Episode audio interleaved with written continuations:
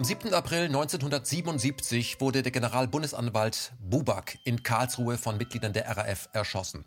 43 Jahre nach diesem Anschlag möchte man sich immer noch nicht festlegen, wer denn die eigentlichen Täter sind. Das heißt, es gibt hier Abweichungen. Der Staat besteht darauf, dass es sich um drei Männer gehandelt hat, während aus Kreisen der RAF immer wieder Verena Becker genannt wird. Das aber darf nicht sein, denn Verena Becker war schon 1977 eine geführte Agentin des Verfassungsschutzes. Aber die RAF war mehr. Sie war eine Terrorzelle, die auch Freunde bei der Staatssicherheit Sicherheit hatte. Und die RAF war auch infiltriert durch den Mossad und äh, man half über die RAF auch dabei, die palästinensische Befreiungsfront zu infiltrieren. Der Sohn von äh, Siegfried Buback, Michael Buback, hat jetzt äh, sein zweites Buch zum Komplex Buback vorgelegt. Der General muss weg. Mit harten Details, ein kriminalistisches Meisterstück. Ich habe Michael Buback jetzt hier im Gespräch.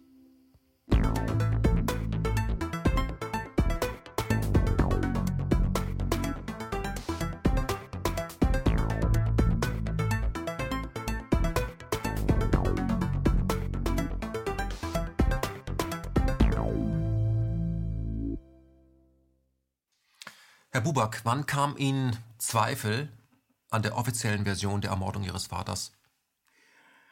Also ich sollte zunächst sagen, dass mir 30 Jahre keine Zweifel gekommen sind. Ich habe mich fest darauf verlassen, dass die Ermittler, die ja nun meinen Vater auch kannten, und mein Vater war ja einer der ihren, dass sie das bestmöglich aufklären. Und äh, die Zweifel sind erst entstanden, als mich ein ehemaliger Terrorist darauf aufmerksam machte, dass äh, die Personen, die verurteilt worden sind, nicht unmittelbar an der Tatausführung, Durchführung beteiligt waren. Ich konnte das natürlich zunächst nicht glauben, also es war für mich geradezu ungeheuerlich. Inzwischen weiß ich aber, dass das zutreffend ist. Also dass die, das sind zwar drei Personen, zu lebenslänglich verurteilt worden als Mittäter beim Karlsruher Attentat, aber alle drei waren nicht am Tatort. Mhm.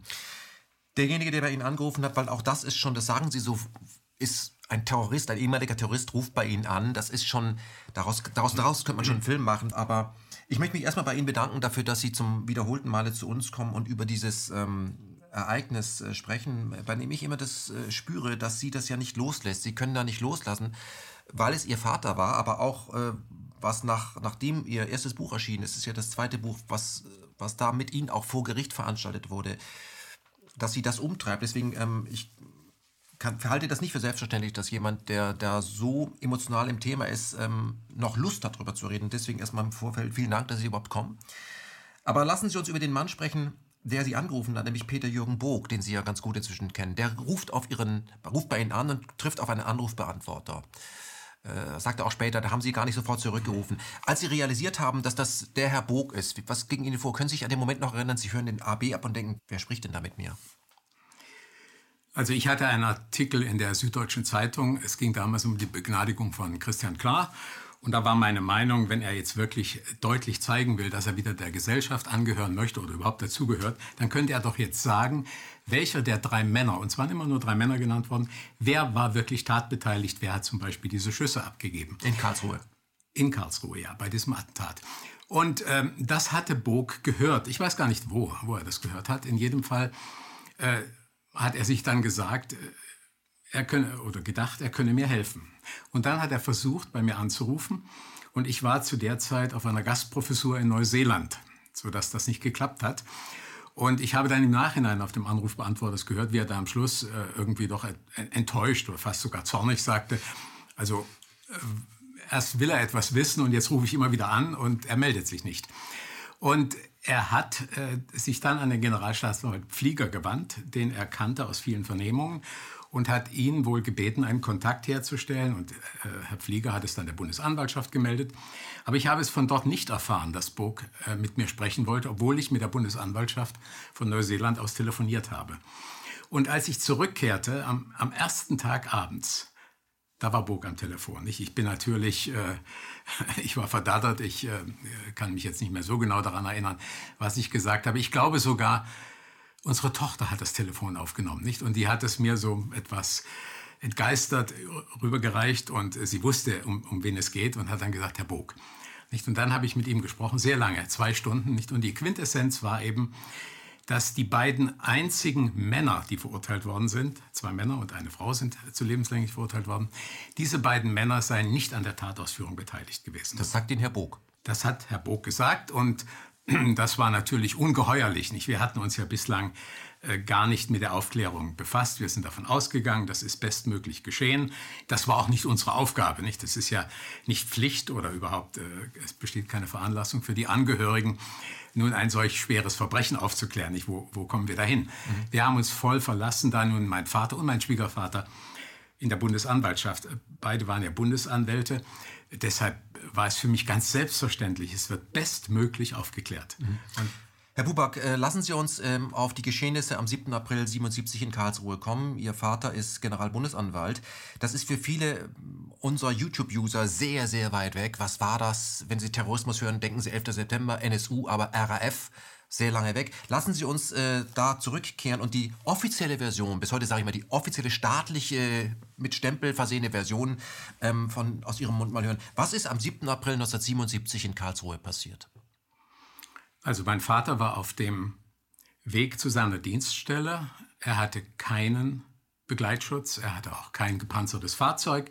Es war ein Fahrer und es saß mehr oder weniger zufällig noch ein weiterer Mitarbeiter der Bundesanwaltschaft mit im Auto. Also Wolfgang Göbel war der Fahrer, Georg Wurster war auch noch mit im Auto.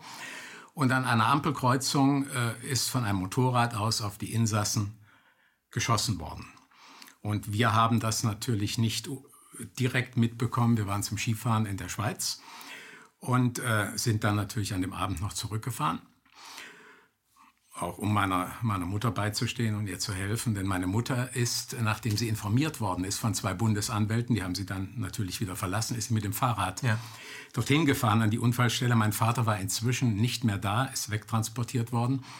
Und was man heute auch kaum versteht, nicht? Also man wusste offensichtlich dort nichts mit der Witwe eines Generalbundesanwalts anzufangen und hat ihr geraten, sie solle wieder zurückfahren mit dem Fahrrad, was sie auch getan hat. Mhm. Nicht äh, so, so war diese äh, Situation damals. Und äh, als wir dann wieder die Nachrichten wahrnahmen am nächsten Tag, dann hieß es gleich, es waren drei Männer. Christian Klar, Günther Sonnenberg und Knut Volkerts.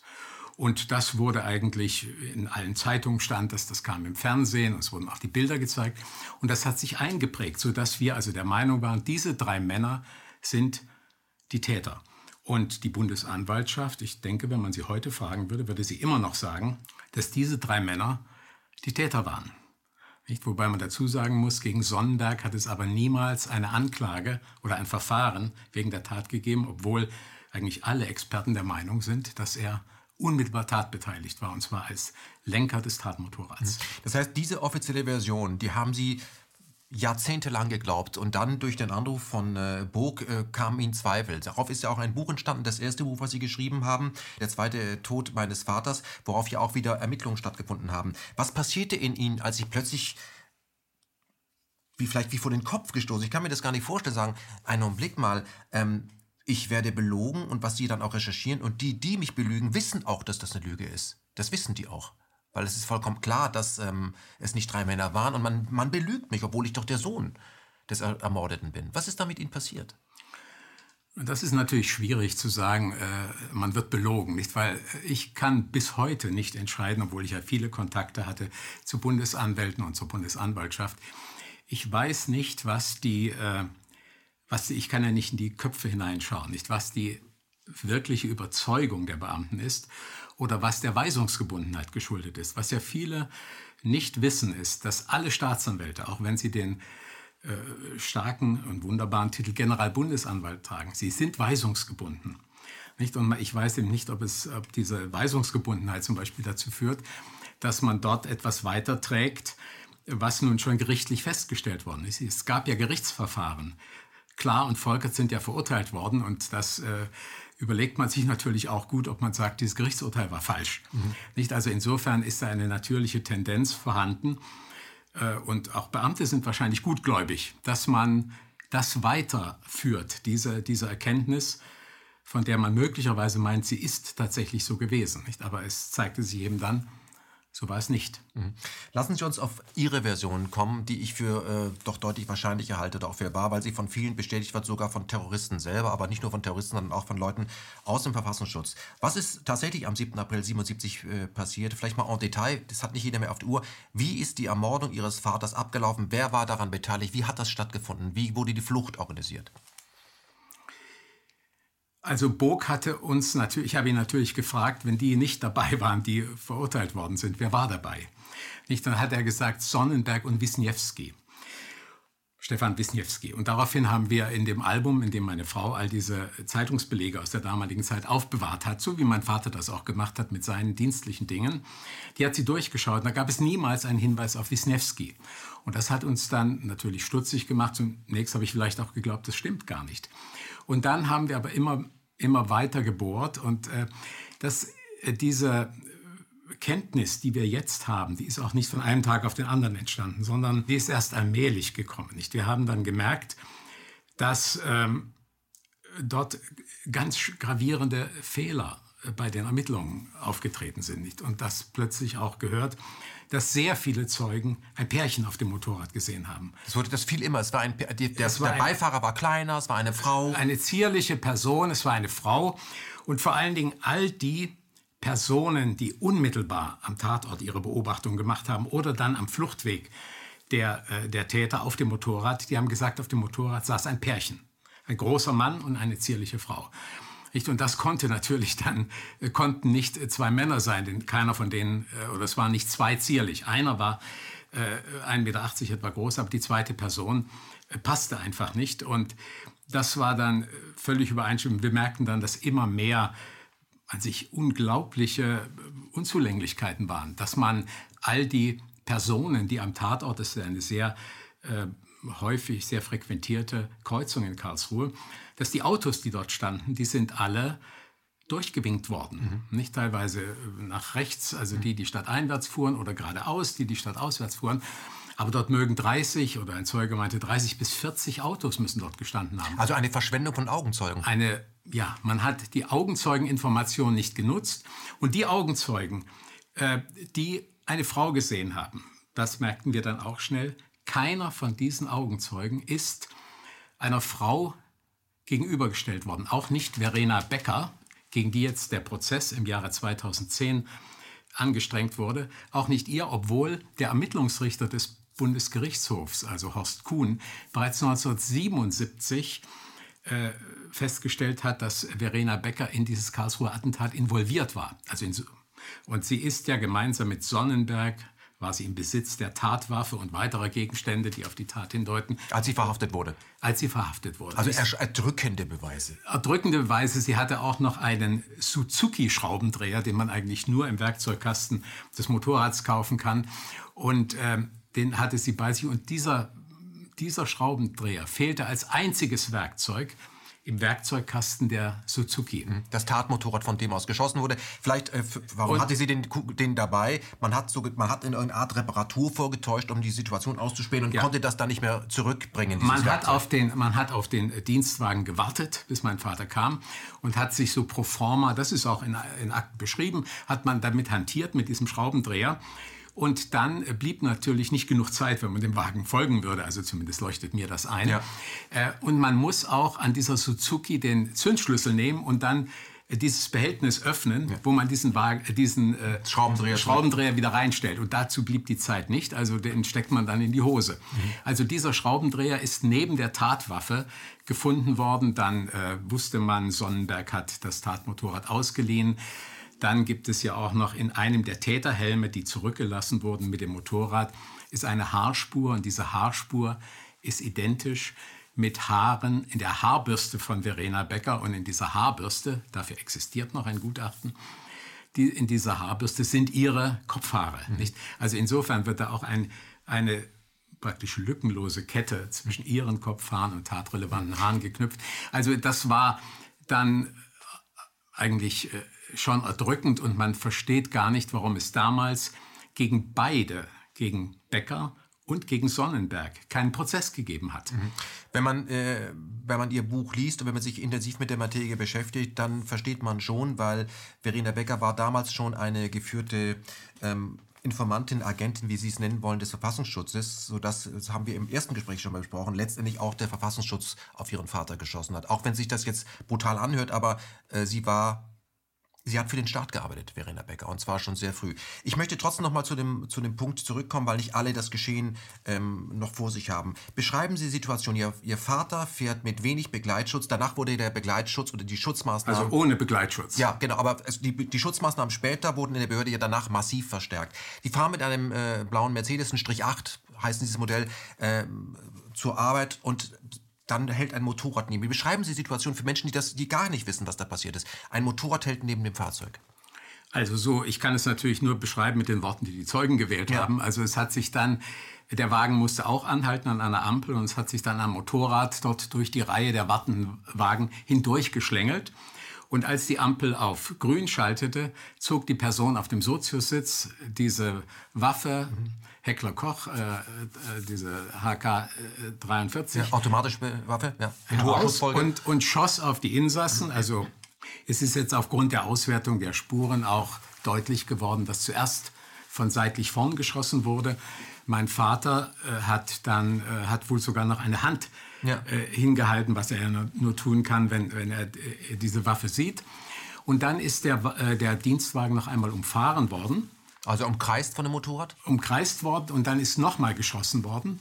Und es sind dann, also gut, der Fahrer Göbel war tot, äh, sodass also gar keine Chance bestand, dass er zum Beispiel dem Motorrad folgte oder das Motorrad anf anfährt. Also er war äh, also nicht sofort tot, aber er ist dann noch, der Wagen ist noch, nachdem das Motorrad weg war, auf die Mitte der Straße gerollt und ähm, dort stehen geblieben. Mhm es war ein bisschen abschüssiges Gelände, muss man ja, sagen. also das ist die Aussage der Augenzeugen. Mhm. Es wird, äh, in den Akten wird behauptet, der Wagen sei über die Kreuzung gerollt.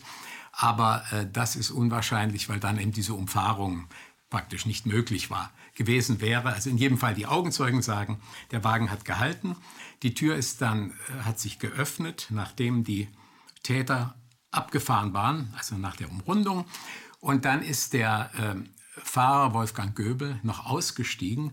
Er habe dann nach seiner Mutter gerufen und sei dann zusammengebrochen und dann, also wenige Minuten danach, gestorben. Und deshalb liegt er mitten auf der Kreuzung. Mhm. Und dann ist offensichtlich der Wagen dann noch weitergerollt oder vielleicht auch hat er einen Impuls bekommen, dass er eine leichte Neigung immer zum Straßenrand. Und äh, dann ist der Wagen dorthin gerollt, ist dort am Rand stehen geblieben und der Fahrer liegt in der Mitte der Straße. Mhm. Welche Munition wurde benutzt?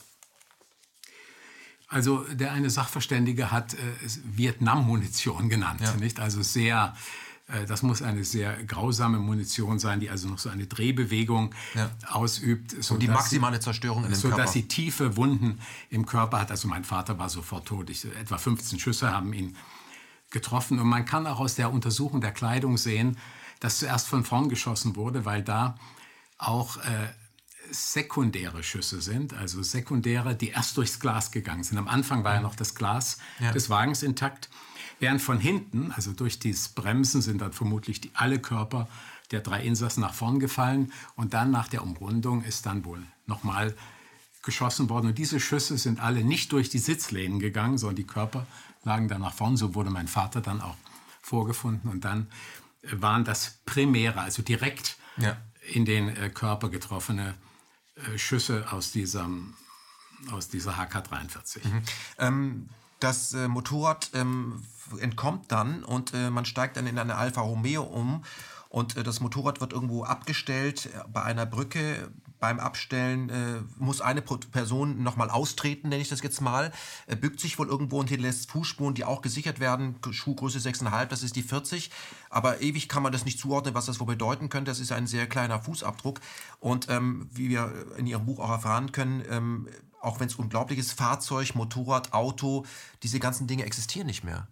Die sind weg. Also was mich vor allen Dingen gewundert hat, ist, es gibt ja von der Polizei nur eine einzige gesicherte Fußspur dort an dieser Stelle oder auf diesem Wege von der Abstellort des Tatmotorrads zum Fluchtauto. Mhm. Das ist ein kleiner Bach, den kann man überqueren auf so einem Wall, auf einem Wehr.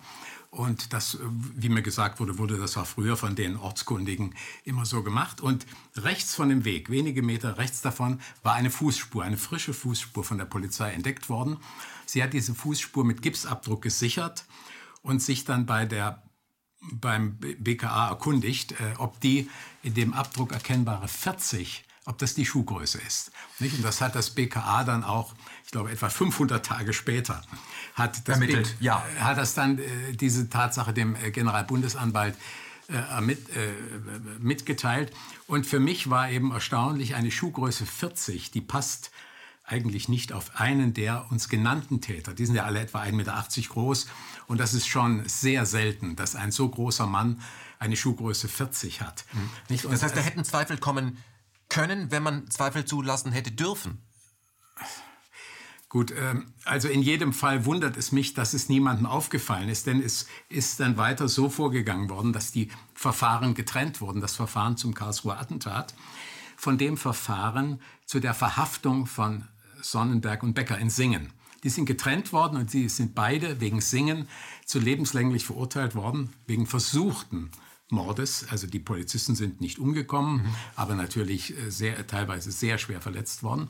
Und äh, Verena Becker hatte eben in Singen, als sie aufgegriffen wurde, Sportschuhe der Größe 40. Nicht? Und das ist für mich äh, auch einer der Punkte, die fast nicht zu fassen sind. Es muss ja beim BKA, oder es hat beim BKA parallel vorgelegen, dieser Gipsabdruck der Größe 40 und auch die Sportschuhe der Größe 40. Nicht? Und dass man da nicht auf die Idee gekommen ist, die beiden mal zu vergleichen. Nicht? Denn es, 40 äh, deutet ja sehr stark auf eine Frau hin. Und äh, wir, wir haben immer wieder gefragt, welche Schuhgröße haben die, äh, diese äh, uns genannten Täter. Das hat man uns dann äh, nicht mitgeteilt. Da sollten, wurde uns gesagt, das sollen wir uns selbst drum kümmern. Aber gut, das ist dann irgendwann herausgekommen. Aber diese Sportschuhe, die Frau Becker hatte, die sind irgendwann amtlich vernichtet worden. Nicht so, dass man auch, wir hatten dann natürlich die Hoffnung, das ist beim BKA, liegt das noch vor. Denn ja. ich vermute, diese Gipsabformung liegt noch vor. Ja. Aber die Sportschuhe nicht mehr. Was ist mit dem Motorrad passiert oder mit dem, äh, mit dem Fluchtwagen? Ja, das sind halt weitere Dinge. Nicht? Das Tatmotorrad ist verkauft worden. Und ähm, der Dienstwagen meines Vaters und der Fluchtwagen die sind spurlos verschwunden. Das gibt's doch nicht. Naja, das gibt es eben doch. Und das sind halt all dann diese Dinge, die dann äh, zu diesen vielen Unzulänglichkeiten führten, die uns Probleme bereitet haben und die uns natürlich mehr und mehr stutzig gemacht haben und uns auch geöffnet hatten, dass wir uns umfassender den vielen Hinweisen widmen. Ich meine, ein, ein Auto kann man ja nicht so einfach verlieren. Ich sage, so eine Münze kann man, wenn man in der Hosentasche ein Loch hat, kann man die verlieren. Aber nicht ein Wagen. Nicht? Also der Dienstwagen meines Vaters ist nicht mehr auffindbar. Aber noch gravierender ist, dass der Fluchtwagen nicht mehr da ist. Denn ähm, da hätte man vermutlich sehr viele DNA-Spuren ja, finden können, ja. weil ja die Täter 1977 noch keine Gegenmaßnahmen hätten ergreifen können. Die DNA-Technik existierte weit, damals ja. noch gar nicht.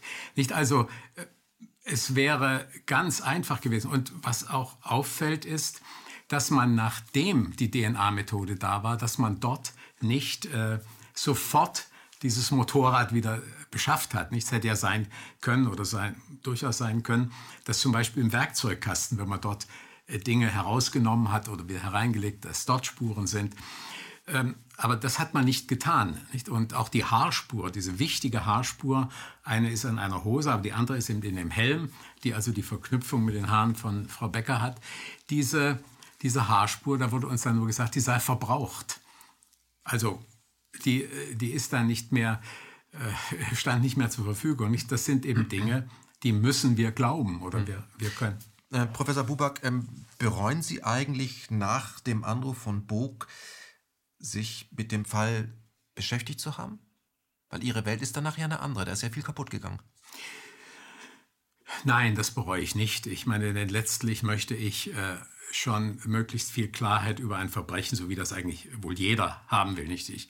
Es gibt ja jetzt noch viele weitere Terroranschläge. Und auch dort sehe ich und verstehe ich sehr gut, dass die Angehörigen wissen möchten, wie sind ihre Verwandten, Vater, Mutter oder, oder Sohn, wie sind sie ums Leben gekommen. Können Sie das jemandem erklären, der das, ähm, für den das eben abstrakt ist? Warum ist das für einen Menschen so wichtig, äh, zu wissen, wer es war? Warum ist das wichtig, wenn man sagt, es waren RAF-Terroristen, die sind auch alle verurteilt worden, einer von denen wird es schon gewesen sein, muss doch reichen. Warum ist es für Sie wichtig zu wissen, ich möchte wissen, wer konkret meinen Vater getötet hat? Was bringt Ihnen denn das? Also ich Ja gut, wenn man, äh, wenn man nicht weiß, wer es war, dann äh, können es ja auch viele gewesen sein, nicht? Also dann ist es ja völlig unbestimmt. In dem Augenblick, in dem man weiß, es war eine ganz bestimmte Person, und wenn das abgesichert und also hieb- und stichfest ist, dann weiß man es. Wenn man Können Sie dann damit abschließen? Die Situation war ja für uns die, dass uns drei Personen, drei Männer genannt wurden. Jeder von denen hätte es sein können, nicht? Und wenn Sie da jetzt irgendwie einen Vorbehalt gegen einen dieser Menschen, ist es viel besser, wenn man das ganz, ganz konkret sagen kann. Aber äh, es war nicht allein diese, diese Neugier, äh, es war auch am Anfang, es mag im Nachhinein jetzt fast naiv klingen, ich hatte den Eindruck, dass äh, diese vielen Zeugenhinweise, die ich plötzlich bekam, dass die helfen würden, das Verbrechen aufzuklären und dass auch ein großes Interesse bei der Bundesanwaltschaft und bei allen anderen beteiligten Ermittlern bestehen würde, diesen Fall zu lösen. Denn Ihr erstes Buch hat eine richtige Welle ausgelöst. Ja, aber ich, ich war wirklich der Meinung, dass ich eine nützliche Funktion hätte, indem ich äh, jetzt eine Anlaufstelle bilde für viele, die wissen, wie es, äh, wie, äh, was sie damals gesehen haben mhm. und deren Aussagen nie erschienen sind. Mhm. Oder verfälscht. Alles, was auf eine Frau hingewiesen hat, als man das später vorgelabert, das habe ich so nicht gesagt. Das, hat, das ist eine, ja. Aus, eine Aussage, die habe ich gar nicht unterschrieben, die stammt gar nicht ja. von mir. Alles, was auf eine Frau hinweist, wurde doch systematisch, muss man das doch nennen, einfach entfernt. Das also ist die Tatsache ist, es wurde kein kein Zeuge, der eine Frau meint gesehen zu haben, wurde Verena Becker oder einer anderen Frau gegenübergestellt. Und es war keiner der Zeugen. Es gab bereits damals eine Reihe von Zeugen, die von einer Frau gesprochen haben. Es gab keinen äh, dieser Zeugen, der äh, äh, keinen dieser Augenzeugen, der auch Zeuge in einem der früheren Prozesse gewesen wäre. Nicht? Und insofern dachte ich eben, ich helfe da. Mhm. Und man ist man freut sich. Mhm. Wann haben, Sie, wann, haben Sie, gemerkt, ähm, dass Sie da äh, Licht ins Dunkel bringen und einige Leute auf diese Hilfe doch liebend gern verzichten?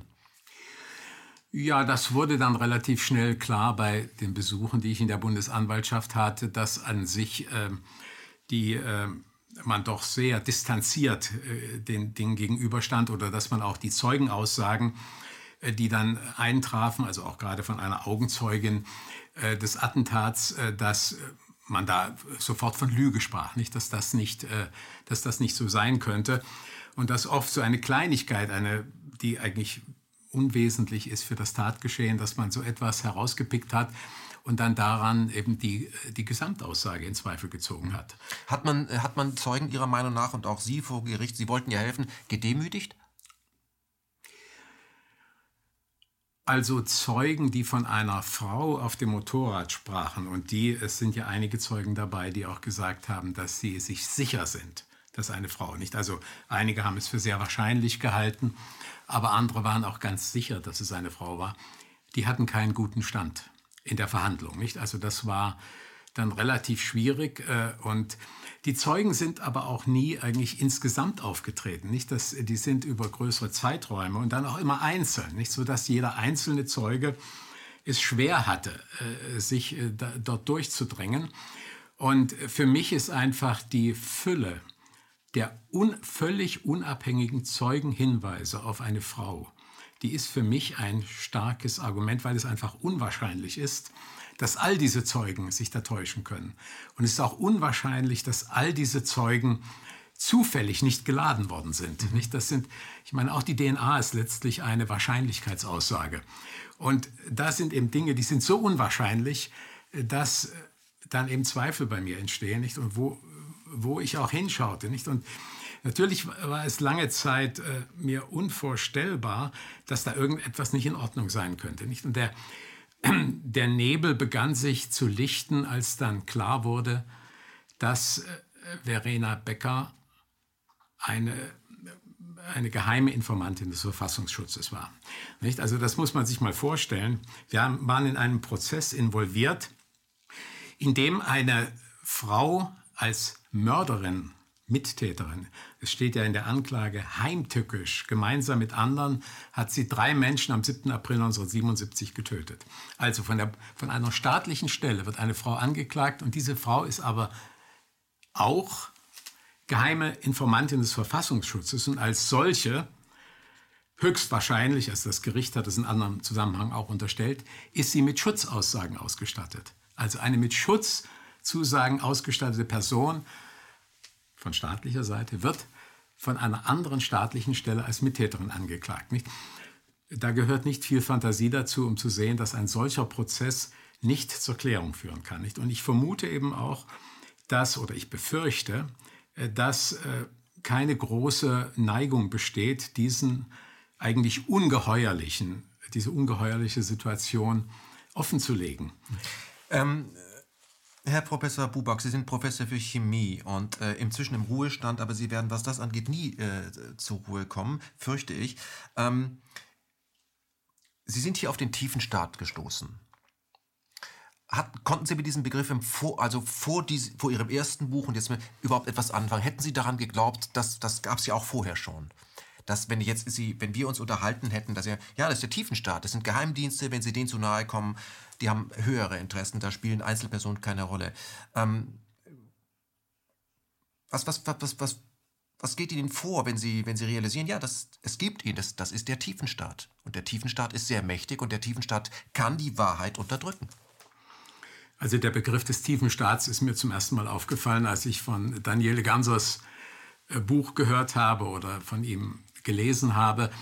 Ich habe nicht sofort äh, das auf, auf unseren Fall bezogen, zumal tiefer Staat und diese Verquickungen, die haben leider immer spekulative Elemente. Nicht? Also bei all meinen Bemühungen, die ich hier äh, gemacht habe, ging es um etwas Kriminalistisches. Das Dieses Buch ist überhaupt nicht spekulativ. Sie arbeiten, wie, sind Wissenschaftler, ist alles, das sind Fakten. Ja, ich meine, das ist auch, das ist auch nur das, was ich kann. Ich behaupte nicht, dass ich juristisch, juristisch will ich mich da gar nicht äußern, aber kriminalistisch, denn das ist mein tägliches Brot als äh, Hochschullehrer in der Chemie, dass ich mit komplexen Fragestellung befasst bin und dass ich sie versuche, gemeinsam mit meinen Mitarbeitern zu lösen. Mhm. Nicht? Also das ist etwas sehr Naheliegendes und da ist immer eine Strategie, ein Vorgehen, was man wählen muss. Man muss da sehr objektiv sein. Man darf auch nicht emotionsgeladen sein. Nicht? Ich habe natürlich mich, äh, weil Sie vorhin sagten, äh, persönlich äh, emotional betroffen und so als Sohn.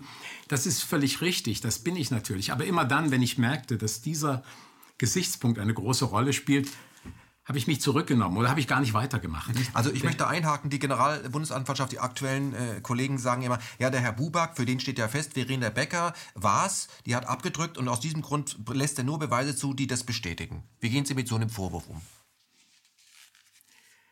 Dass ich, äh, was ist die Meinung? Was Na, das, äh, Sie sagen ja, Verena Becker hat abgedrückt und jede Zeugenaussage, die das dahin führt, die lassen Sie zu und alle anderen, die da nicht hinführen, der sagen Sie, das stimmt nicht.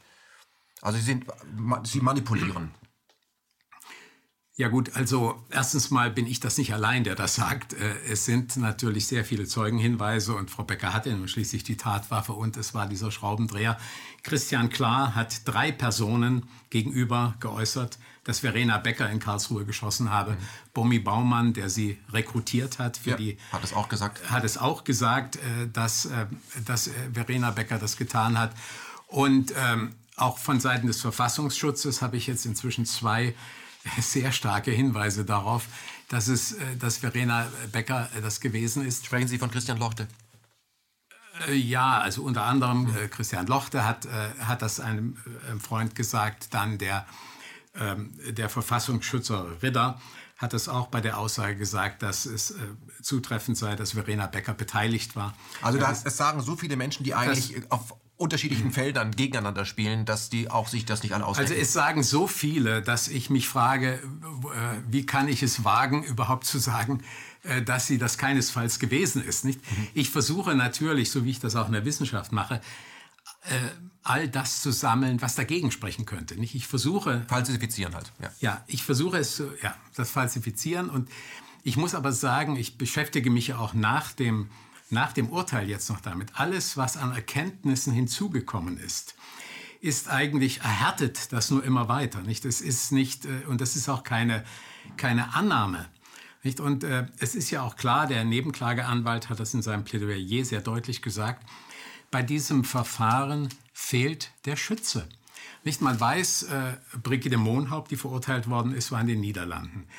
Äh, dann Knut Volkerts, war nicht tatbeteiligt, er war nicht dort. Das ergibt sich jetzt auch aus dem Urteil äh, im Jahr 2012 des Oberlandesgerichts Stuttgart. Er war nicht dabei. Das Christian Klar konnte weder Motorrad fahren noch hatte eine militärische Ausbildung. Und er war noch nicht in der Führungsebene der RAF überhaupt angekommen. Sie kennen sich gut aus. Also Christian Klar war vermutlich äh, dann derjenige, der im äh, Fluchtfahrzeug gewartet hat. Mhm. Und Sonnenberg war nach übereinstimmender Meinung aller ähm, Experten der Lenker des Motorrads. Aber es fehlt der Schütze. Nicht? Und ähm, die, ich weiß gar nicht, äh, wie man an dem Volkerts, nicht Volkerts wurde ja angeklagt als Schütze auf dem Motorrad. Auch diese Anklageschrift hat meine Mutter damals von der Bundesanwaltschaft bekommen. Aber es ist ihr nicht mitgeteilt worden, als dann äh, die Verfassungsschutzakte, also da kommen wir vielleicht noch drauf, in der Verfassungsschutzakte äh, ist ja eine Aussage einer Quelle aus dem Kernbereich der RAF, das war Verena Becker, obwohl das ist eigentlich äh, äh, gar nicht so wichtig. Äh, diese Information hat der Verfassungsschutz bekommen und da wird Knut Volkers überhaupt gar nicht mehr genannt. Nicht? Dort werden Sonnenberg, äh, äh, ja, Sonnenberg wird dort genannt und es wird Wisniewski genannt und es wird Klar genannt. Nicht? Also da kommt die, dieser Name klar auf. Und wenn Sie mal schauen, jetzt die, die Quellen, die man allgemein als äh, kompetent bezeichnen würde. Also was das BKA sagt, was äh, wer verurteilt wurde von den Gerichten, was die Bundesanwaltschaft sagt und was in den Haag-Meyer-Papieren steht. Müssen Sie auch lernen. Also Haag war ja der erst Anwalt und später einer der Chefdrahtzieher, ja. der Kopf, der ähm, diese ganzen Aktionen geplant ja. hat. In diesem Fall äh, Operation Margarine, SB war ja. damals eine Werbung. SB Siegfried Buback. für Siegfried Buback. Ähm, der hat das sich alles, der hat auch, auch zugewiesen. Also es musste auch noch jemand sein. Deswegen sind wir bei Sonnenberg, der ortskundig war in Karlsruhe. Ja, Sonnenberg war ortskundig und ähm, die, die Haag-Meyer-Papiere von denen sagen ja auch die Experten, also der Bundesanwalt Griesbaum oder der frühere BKA-Präsident Herold, sagen ja, die RAF war planungstreu.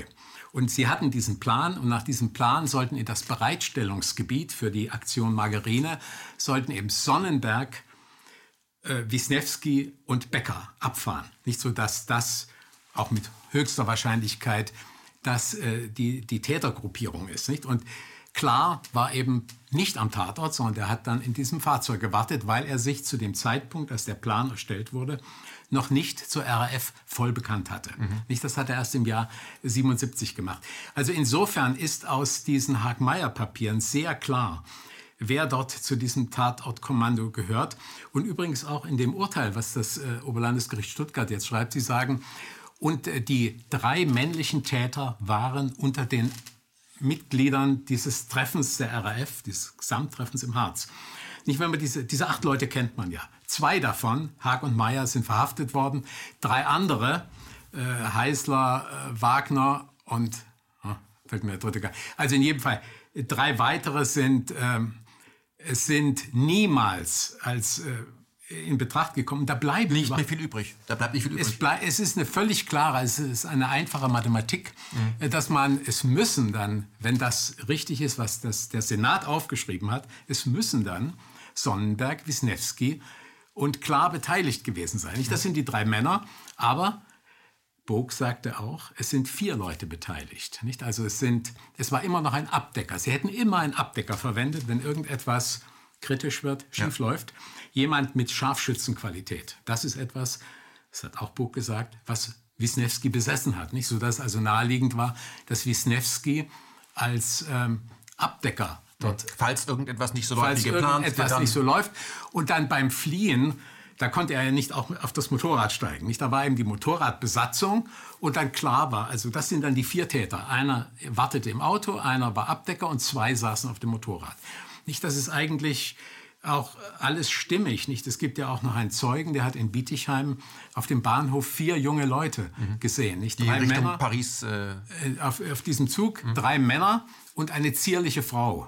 Nicht, die dort dabei war. Nicht? Also es passt eigentlich alles. Es passt ja auch, dass einer der Polizisten an diesem Kontrollpunkt zwei Autos in kurzem Abstand hat fahren lassen. Eins war das Tatfahrzeug und dann mhm. hinterher ein Auto. Und das ist ja auch äh, durchaus. Es passt auch dazu, dass. Ähm, äh, der Wisniewski muss ja irgendwie dahin gekommen sein, ja, es passt wenn, auch wenn er da dazu, Abdecker war. Dass das Motorrad ja nicht ähm, zum ersten Mal in Karlsruhe war, sondern schon ein paar Tage vorher das ausgespäht hat. Da hat man auch Zeugen gehabt, ja, da waren zwei Personen drauf, zierlich. Das gibt also so viele Hinweise von Leuten, die später, als ich das im Radio da ist mir was aufgefallen, vielleicht ist das dienlich, das aber dann verschwand. Also immer ja. wenn es auf eine Frau ging, hieß es nein, brauchen wir nicht auch das Gebäude. Da gab es ja 200 Fenster, hat man nicht alle befragt und zugemacht, alle befragt, sondern jeder, der da auf eine Frau hingewiesen hat, das ist irgendwie verschwunden. Lassen Sie uns, ähm, bevor wir auf, ihre, auf Ihren Vater, den Menschen kommen, weil ich finde es sehr wichtig, was in Ihrem Buch auch beschrieben hat, dass für ein Mensch das war. Sie haben ihn ja erst kennengelernt, da waren Sie schon zwei Jahre alt. Ähm, angenommen, Verena Becker würde heute hier sich hinsetzen und sagen, ähm, Herr Buback, ja, ich war es, tut mir leid. Würde etwas sich für Sie ändern? Nein, ich meine, ich, ich wäre natürlich froh, wenn ich von ihr, äh, also es war wahrscheinlich falsch, dieses Nein, ich wäre froh, wenn sie das bestätigte, was ich, äh, was ich vermute. Für die, man muss ja jetzt unterscheiden zwischen der juristischen Klärung und zwischen der Klärung jetzt für, für Angehörige. Die juristische Klärung wird es nie mehr geben. Nicht, weil jetzt gegen alle, die überhaupt in Betracht kommen, sind die Verfahren entweder äh, eingestellt worden, mhm. teilweise auch bei, wie bei Sonnenberg, weil man sagt, der war das zwar, aber er ist schon wegen anderer Sachen zu lebenslänglich verurteilt worden. Und äh, die anderen äh, Verfahren sind eingestellt worden, weil man dort ein, nur Beihilfe gesehen hat. Also es ist völlig klar, es wird niemals eine juristische Klärung des Karlsruher Attentats geben. Das, das, das ist natürlich eine für uns sehr bittere Sache, nicht? Aber jetzt durch die Einstellung gegen Frau Becker ist jetzt auch eine Einstellung wegen Beihilfe gegen Wisniewski inzwischen nach neunjährigen Ermittlungen erfolgt. Gegen Sonnenberg ist damals eingestellt worden als schuldig. Da gibt es auch kein Verfahren mehr.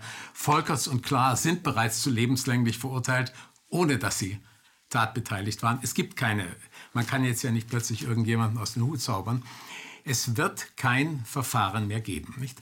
Und äh, wichtig wäre es, wenn Frau Becker das sagt, also mich wundert es, dass man sich da nicht befreien möchte, aber ähm, das Hauptproblem, was... Hätte das für Sie noch Konsequenzen, wenn sie das sagen würde? Nein. Also sie hätte keine juristischen Konsequenzen, Nein, dass dann jemand klingelt und sagt, das ist ja schön? Es gibt für alle, und erstens mal zählt ohnehin nur das, was im Gerichtssaal gesagt wird. Nicht auch wenn Frau Becker, ich hatte sie ja mal auf dem Bahnhof in Stuttgart getroffen, Falls Sie mir da irgendwelche Informationen gegeben hätten, wären sie wertlos gewesen, weil nur das zählt, was im, dort im Prozesssaal gesagt worden ist. Wir haben ja auch mehrere Fälle erlebt, dass dort jemand Belastendes für Frau Becker ausgedrückt hat und dass äh, zum Beispiel der damalige taktische Einsatzleiter, der hatte gesagt, Frau Becker war bereits am Tattag abends beim BKA eine der drei Personen, die wir im Zielspektrum hatten.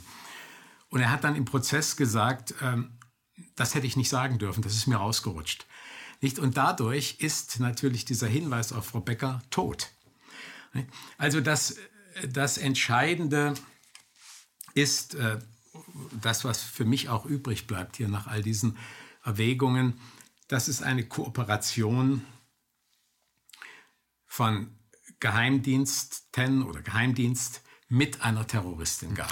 Die RAF war eine geführte Terrorzelle und eine Zahl, die mich wirklich aus den Socken gehauen hat, ist von 34 äh, Mordaktionen der RAF äh, gibt es nur bei einem Fall, äh, ist klar, dass äh, wer Jürgen Pronto umgebracht hat. Stimmt das? Ja. Also das ist mein, äh, mein Wissensstand. Es ist nur dieser Fall ähm, aufgeklärt und da muss man natürlich dazu sagen, bei der Ermordung von Jürgen Ponto, das hat die Frau Ines Ponto, hat das ja durch einen Türspalt vom Nebenzimmer aus gesehen. Also in dem Fall gab es ja überhaupt gar keine Debatten mehr. Nicht? Da war es völlig klar, da mussten die Täter ja nur ergriffen werden, nicht? die mussten nur verhaftet werden. Und bei den anderen Morden, das gilt eigentlich auch für Hans-Martin Schleier, obwohl dort sehr viel bekannt ist, letztlich, wer, wer ihn erschossen hat, weiß man meines Wissens auch nicht. Aber es gibt viele andere Fälle, da weiß man noch viel weniger. Also die Frau Beckurz, äh, die Witwe von äh, Karl-Heinz Beckurz, die war ja häufiger auch bei dem Prozess in Stuttgart. Sie hat zu mir gesagt, Herr Buback, Sie wissen immerhin, wo etwa Sie klingeln könnten, um irgendeine Information zu bekommen. Ich weiß gar nichts. Mhm. Also, Aber ich möchte mal zurückkommen. Also von 34 äh, Mordaktionen der RAF, der Roten Armee-Fraktion, die damals ja Deutschland in Schach gehalten hat, ähm, ist nur bei einem Fall klar, wer es gewesen ist. Die anderen 33 Aktion dieser RAF. Ähm, da hat, haben die Ermittler äh, es leider nicht hinbekommen herauszufinden, wer für was konkret verantwortlich ist. Also wer dahinter kein Muster erkennt, der will kein Muster erkennen. Ähm, auch das Ausspähen äh, der Wohnung von ähm, Herrn Strauß durch die RAF ist ja nicht aktenkundig, obwohl es klar ist, dass es passiert ist. Ja, es ging jetzt darum, nachdem klar war, dass äh, Verena Becker kooperiert hat mit dem Verfassungsschutz als geheime Informantin, dann möchte man natürlich wissen, war das bereits vor der Ermordung mhm. des Generalbundesanwalts oder war es erst hinterher? Nicht? Na, für den Staat, was dahinter ist, ja klar. Der nachdem, kann das nicht einräumen. Nachdem äh, das nun nicht mehr äh, wegzudiskutieren ist, wurde dann gesagt, das hat erst 1981, 2, also in den frühen 80er Jahren begonnen was natürlich bedeuten würde, dass äh, man einen Kontakt mit einer Terroristin aufgenommen hat, die bereits seit vier Jahren in Haft war, also überhaupt gar keine aktuelle Quelle. Und ähm, absurd. Deshalb hat uns das natürlich sehr interessiert und dann war mir eben aufgefallen, dass oder ich bin darauf hingewiesen worden, auch von einem Zeugen, dass die Tochter von Franz Josef Strauß, also Monika Hohlmeier, dass sie eben davon gesprochen hat, dass ähm, äh, Verena Becker die Wohnung der Familie Strauß in München von einem benachbarten Hochhaus ausgespäht hat oder dass sie da eine Wohnung angemietet hat, von der diese Ausspähung erfolgte. Und dann war Monika Hohlmeier nochmal in der Sendung Markus Lanz und dann hat sie gesagt, dass diese Wohnung hinterher auch entdeckt worden sei, diese angemietete Wohnung. Und das sei dann aber nie bestätigt worden, weil sich dabei ein Kontakt zu Verena Becker herausgestellt hätte. Also, und das war in den 77, muss ja 77 oder vor 77 gewesen sein, in einem Notizbuch bei Verena Becker, was bei ihrer Verhaftung sichergestellt wurde, steht auch das Kürzel Franz FJ Strauß mhm. für Mitte Januar 77. Mhm. Nicht? Und das ist ja auch irgendwie unheimlich, dass es da überhaupt keinen keinen Nachhalt gibt. Also ich, als ich das damals dem Bundesanwalt sagte, war er völlig überrascht. Mhm. Nicht, er, und erst als ich ihm dann nochmal schriftlich den äh, Sachverhalt geschildert habe, sagte er, eine Nachschau habe ergeben, dass tatsächlich das, äh, dieses Notizbuch bei ihr gefunden wurde und dass mit der Familie Strauß Kontakt aufgenommen wurde. Die Strauß-Kinder haben mir das gezeigt und ich wollte und haben mir in München haben mir das erläutert, welches Zimmer. Die wissen das ganz genau. Die haben auch die Verena Becker Papiere gesehen, in der die Lebensgewohnheiten von Franz Josef Strauß beschrieben waren. Und ähm, aber ich habe die nie gesehen und die sind auch nicht bei den Akten. Und ich wollte es dann genauer wissen. Ich habe damals an Horst Seehofer, als er noch Ministerpräsident in Bayern war und äh, CSU-Vorsitzender, äh, und auch an den Innenminister Hermann äh, geschrieben. Nicht? Und, und der Minister Hermann war sehr freundlich, er hat gesagt, er will das nochmal überprüfen lassen. Und, aber beide haben kein, kein Wissen über diese Tat. Das muss man sich mal vorstellen. Ich, Strauß war ja, der war ja ein ganz wichtiger Politiker. Mhm. Kanzlerkandidat, also das ist jetzt kein Mann, Kann, den man in den 70ern übersehen hätte können. Ja, und da ist nun plötzlich eine Frau, die, äh, die äh, verurteilt worden war. Überhaupt war ja schon interessant, dass Verena Becker überhaupt aufgetaucht ist wieder in Deutschland. Sie war ja freigepresst gegen den CDU-Politiker Peter Lorenz. Mhm. Und dass sie überhaupt in Deutschland zurück war und dass sie es wagt, in die Nähe von Franz Josef Strauß zu gehen. Mhm. Nicht, da müssen ja alle Alarmglocken es sei denn, man fühlt sich, fühlt sich sicher. Ich möchte naja, aber ich, ich meine, hier kommt natürlich noch dazu, Anfang Januar 77. Wenn das publik gemacht worden wäre, wäre das vielleicht schon eine nützliche Information für andere Personen, die in diesem Jahr dann ermordet wurden oder zumindest für diejenigen, die für ihren Schutz zuständig waren. Sie stellen in Ihrem Buch am, am hinten eine ganz wichtige Frage. Warum wurde Ihr Vater nicht einfach gekidnappt und benutzt, um freizupressen? Das ist sehr wichtig. Warum nicht? Andere wurden ja gekidnappt und dann hieß es ja zu, wir haben hier diesen Mann, entweder ihr lasst die Leute aus Stammheim frei oder wo sie sitzen oder der wird getötet. Ihr Vater wurde sofort getötet. Warum? Ja gut, also da müsste man jetzt wieder spekulieren, wenn man etwas darüber sagt. Tatsache ist eben, wenn man das. Also Sie haben ja einen Grund, dass Sie das reinschreiben in Ihr Buch. Das wenn man, ja, also nein, das ist auch wirklich ein, ein Problem von mir. Ich meine, ich habe das sogar auch mit dem äh, den Peter Jürgen Buck gefragt.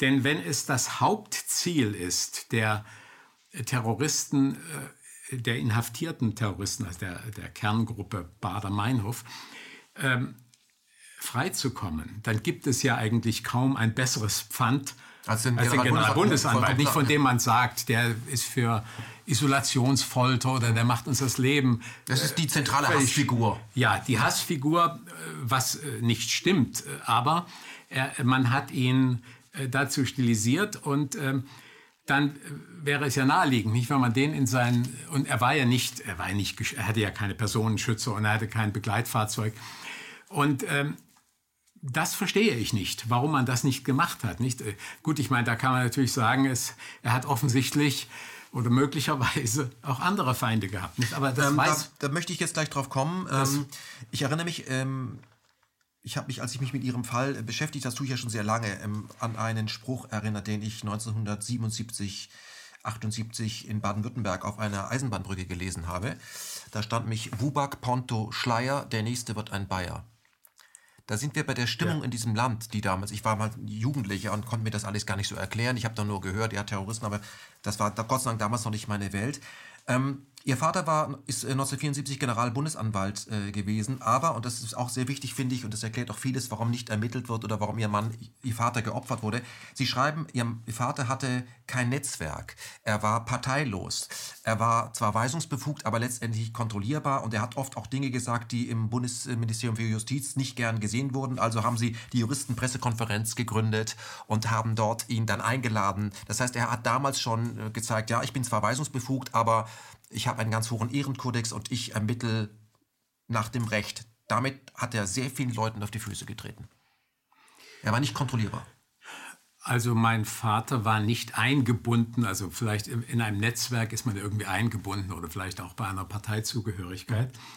Mhm. Das war er nicht und für ihn war als äh, Richtschnur das Strafgesetzbuch, die Strafprozessordnung. Nicht? Und er wollte seinen Beruf bestmöglich ausführen und natürlich auch gegen Terroristen, aber er hat dann auch gesagt, gegen links und von rechts. Mhm. Also nicht nur gegen eine Sorte und ich äh, habe auch im Nachhinein niemals irgendwelche äh, Zweifel an seiner vorbildlichen äh, Amtsführung gehört. Nicht nur, ähm, er hat vielleicht selbst nicht erkannt, äh, dass man, wenn man so nach seinen eigenen Vorstellungen, nicht, also wenn man so idealisierten Vorstellungen vom Amt eines Generalbundesanwaltes, dass man dann in Schwierigkeiten gerät. Nicht? Das ist ihm wahrscheinlich nicht klar geworden. Nicht? War Ihr Vater naiv auf diesem Gebiet?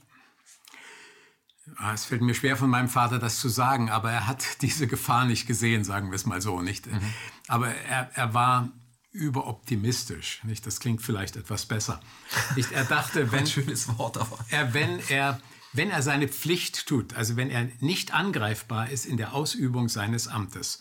also er darf keine Fehler machen und das ist seine Sicherheit. Davon ist er ausgegangen. Er will keine Fehler machen oder, und hat sich sehr darum bemüht. Mein Vater hat wirklich Tag und Nacht gearbeitet.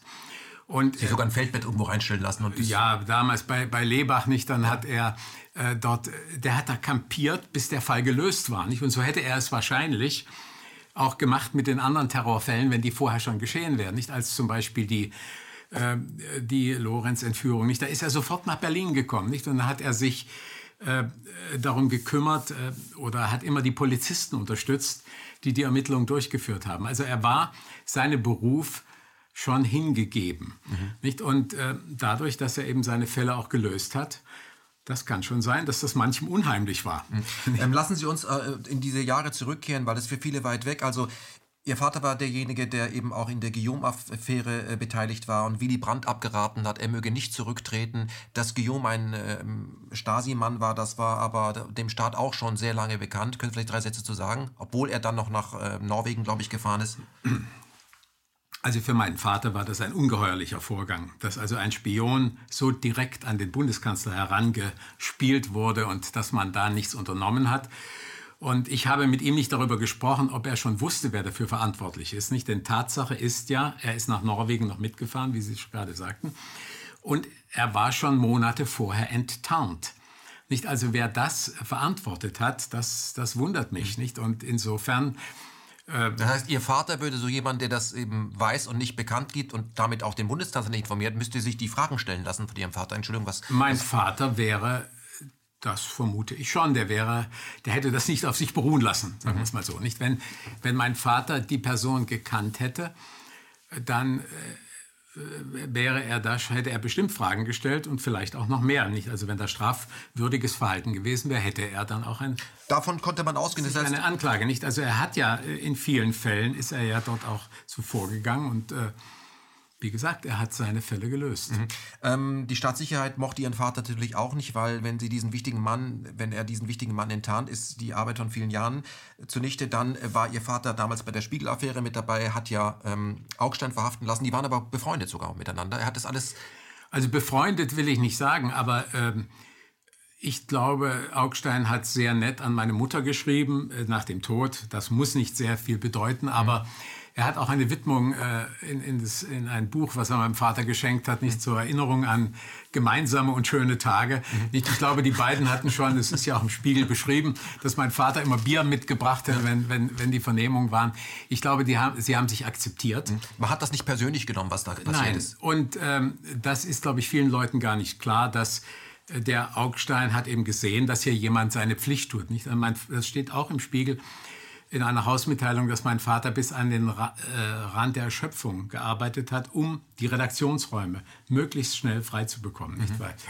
Äh, damit der Spiegel weiterarbeiten kann. Dann also, waren die, die Sidewinder-Rakete, die da auch zerlegt wurde, geklaut wird, zerlegt wird nach Moskau, da war Ihr Vater auch beteiligt. Das heißt, der hatte in diesen Jahren sehr, sehr viel zu tun. Mein Vater war, also ich habe fast den Eindruck, er war die Feuerwehr der Bundesanwaltschaften, hatte eigentlich in all den spektakulären äh, Fällen äh, war er mit dabei, gemeinsam mit Ernst Träger, der später äh, Bundesverfassungsrichter wurde und der ein ganz hervorragender äh, Kollege von ihm war. Nicht die beiden waren äh, dort, dort tätig, aber auch bevor mein Vater in die Bundesanwaltschaft kam, war er in Lüneburg und in Celle und er war eigentlich immer mit Landesverrat und Staatsschutzangelegenheiten befasst. Also insofern kann ich mir gut vorstellen, dass die Stasi äh, nicht begeistert von ihm war. Mhm. Lassen Sie uns äh, genau über die Connection reden. Die RAF war eben nicht nur die Rote Armee-Fraktion, sondern die Rote Armee-Fraktion ähm, hatte eben sehr viele Menschen äh, innerhalb dieser Terrorzelle, die beim Staat gearbeitet haben, wie zum Beispiel Verena Becker, aber auch von Herrn Haag sagt man das ja. Auch er soll ein geführter Agent gewesen sein. Äh, es gab sehr gute Kontakte auch äh, zur Staatssicherheit, weil es gab ja auch, ähm, viele Terroristen haben später einen guten Kontakt zur DDR äh, gepflegt, um von dort aus sich äh, zu verdünnisieren, sage ich mal neudeutsch. Aber, und das finde ich auch sehr interessant, ist nicht allen bekannt, ähm, die RAF äh, war auch teilweise unterwandert äh, vom Mossad, weil der ein oder andere RAF ähm, Terrorist äh, hat die Verbindung zur palästinensischen Befreiungsfront gepflegt und über diesen Weg hat man versucht, diese Befreiungsfront zu sabotieren, was ja auch erfolgreich geschehen ist. Das heißt, sie stoßen nicht auf ein Wespennest, das, was draufsteht, ist auch drin, aber da sind noch ganz andere Sachen drin. Wann ist das klar geworden, dass das dass das gar nicht aufgeklärt werden darf. Das ist äh, durchaus möglich, nicht? Also weil Sie gerade Haag erwähnen. Nicht Bog hat ja die Vermutung geäußert, dass sogar Haag verhaftet worden sei im November äh, 1976. Also äh, er sei praktisch herausgenommen worden. Denn es gibt natürlich für jemanden, der sonst, wenn er den Plan erstellt hat, der sonst als Mittäter äh, angeklagt werden könnte, gibt es natürlich keinen sichereren Ort, als wenn er sagen kann, ich war in Untersuchungshaft, nicht? Ich war nicht, also das war eine Vermutung von Burg. Ich weiß nicht, ob sie stimmt, aber äh, gut. Das, das andere, das, Haupt, das Hauptproblem über allem oder das Urübel ist eben diese Kooperation Geheimdienst-Terrorist. Nicht? Und das ist eine Sache, die darf nicht herauskommen. Denn wir Bürger, also ich erwarte ja, der Staat schützt mich vor Terroristen. Und ich gehe davon aus, Terroristen greifen den Staat an. Dass jetzt diese beiden eine Kooperation haben, wie es jetzt für Frau Becker äh, feststeht, das ist etwas, was mir vor, sagen wir, 10, 12 Jahren undenkbar gewesen wäre. Nicht vermutlich auch vielen anderen wäre das undenkbar gewesen. Aber da es nun so ist, hat das natürlich unmittelbare Folgen. Nicht? Denn das ist eine Kooperation, die darf um keinen Fall bekannt werden. Nicht? Deshalb macht man, äh, äh, kann ich mir vorstellen, dass man auch Anstrengungen unternimmt, dass das verdeckt bleibt. Es gibt, es fällt in Ihrem Buch ja immer wieder das Wort, es gibt einfach eine schützende Hand.